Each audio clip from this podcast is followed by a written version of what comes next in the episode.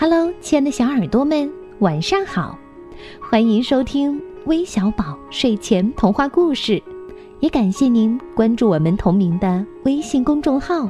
我是珊珊姐姐，今天要给你们讲的故事题目叫《鸟窝》，快来听听吧。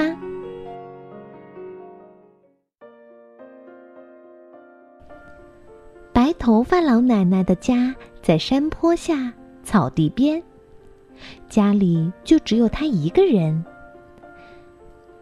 有两只小鸟在白头发老奶奶家的屋檐下筑起了一个小窝。他们每天为白头发老奶奶唱好听的歌。老奶奶呢，也常用米粒和小虫喂它们。有一天，白头发老奶奶收到儿子和媳妇儿的来信。要他到城里去住，因为小孙子太想他了。白头发老奶奶只好把房子卖掉。买房子的是一位白胡子老爷爷。老奶奶走了，他和小鸟依依不舍的告别。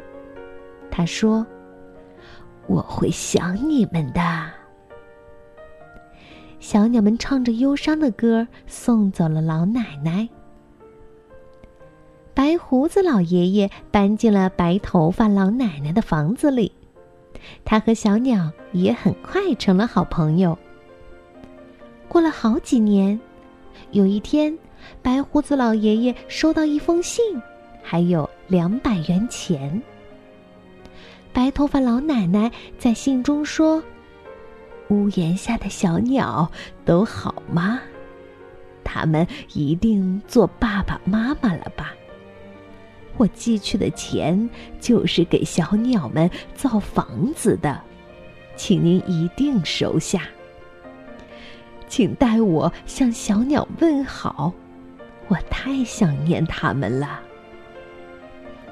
其实这个时候，老爷爷的屋檐下已经有四个鸟窝了。那两只小鸟早已经像老奶奶一样，有了孙儿和孙女。白胡子老爷爷就用白头发老奶奶寄来的钱买了二十棵小树，他把小树栽在门前的草地上，还在每棵小树上安了一个小木头房子。他把这叫做“白头发老奶奶的鸟窝”。小树慢慢的长大了，白头发老奶奶的鸟窝也住满了小鸟。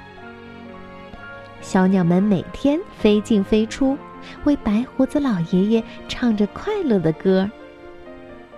白胡子老爷爷很开心，他每年都要栽好多树，并在树上安放新的鸟窝。很多年过去了。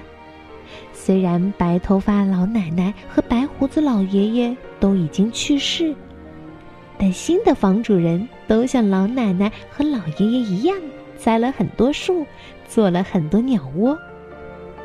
这里成了树的世界，鸟的世界，这里成了一个风景很美的地方。